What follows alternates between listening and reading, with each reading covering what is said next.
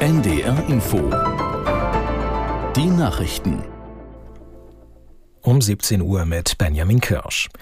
Das Hochwasser in Teilen Niedersachsens hält weiterhin viele Einsatzkräfte in Trab. Die Lage hat sich allerdings stabilisiert. Julia Willkomm fasst zusammen, wie es im Land zurzeit aussieht.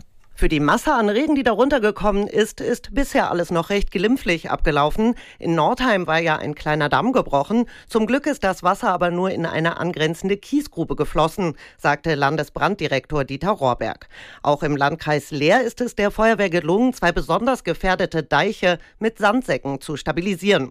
Anwohner einer Straße in Rinteln sind in der Nacht evakuiert worden, weil Kellerwohnungen voll Wasser gelaufen sind.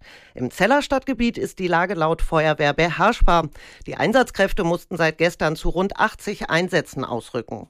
Braunschweig bereitet sich auf weiter steigende Pegel am Abend vor, sagte ein Sprecher des Krisenstabs. Aktuell geht man hier aber davon aus, dass hauptsächlich Felder und Wiesen überflutet werden. Niedersachsens Ministerpräsident Weil hat den Zehntausenden Helferinnen und Helfern im Land für ihren Einsatz gegen das Hochwasser gedankt.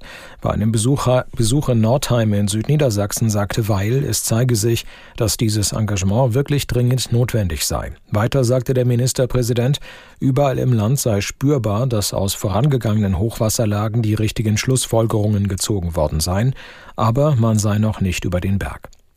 Aktuelle Informationen zur Lage gibt es jederzeit auch auf ndr.de.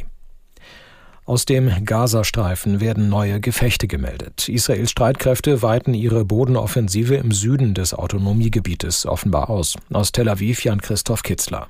Dorthin waren in den letzten Wochen Hunderttausende Menschen geflohen. Jetzt wurden viele wieder aufgefordert, bestimmte Gebiete zu verlassen.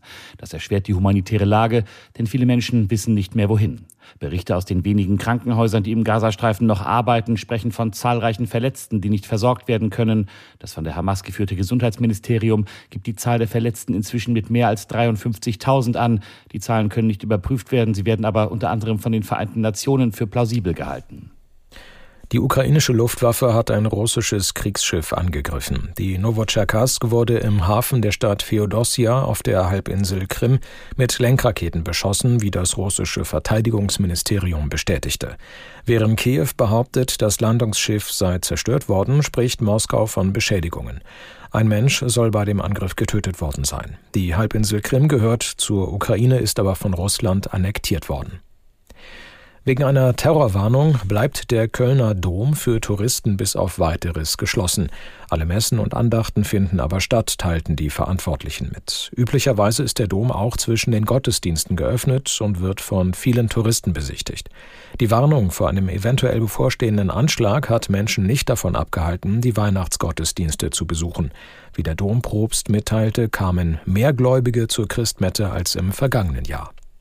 Das waren die Nachrichten. Das Wetter in Norddeutschland. Gebietsweise trocken, zum Teil regnet es noch, Temperaturen um 6 Grad. In der Nacht bleibt es häufig trocken bei 5 bis 1 Grad.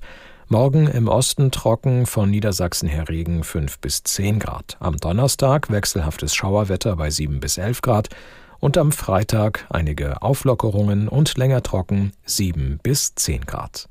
Es ist jetzt 17.04 Uhr. Schumacher, Geschichte einer Ikone. Ein Sportschau-Podcast des Norddeutschen Rundfunks.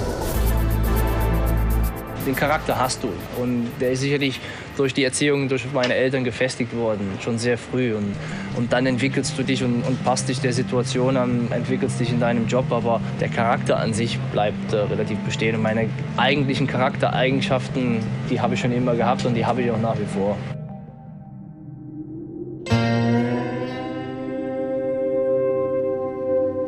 Ihr hört. Schumacher. Geschichte einer Ikone. Ein Sportschau-Podcast des Norddeutschen Rundfunks.